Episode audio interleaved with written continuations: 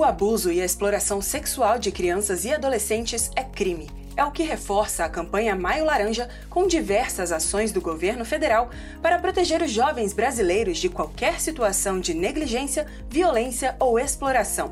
Um decreto presidencial assinado nesta semana instituiu no Brasil o Programa Nacional de Enfrentamento à Violência contra Crianças. Como explica a ministra da Mulher, da Família e dos Direitos Humanos, Damares Alves. E o presidente também, no decreto, cria um grupo intersetorial composto por seis ministérios, são seis ministros agora, que juntos vão fazer o enfrentamento todos os dias a todas as violências contra a criança. Bora conosco.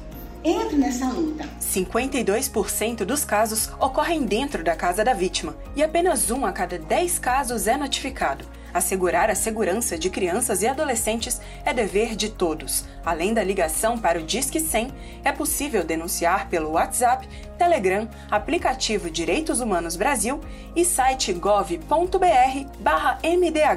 Os canais funcionam 24 horas por dia, inclusive fins de semana e feriados.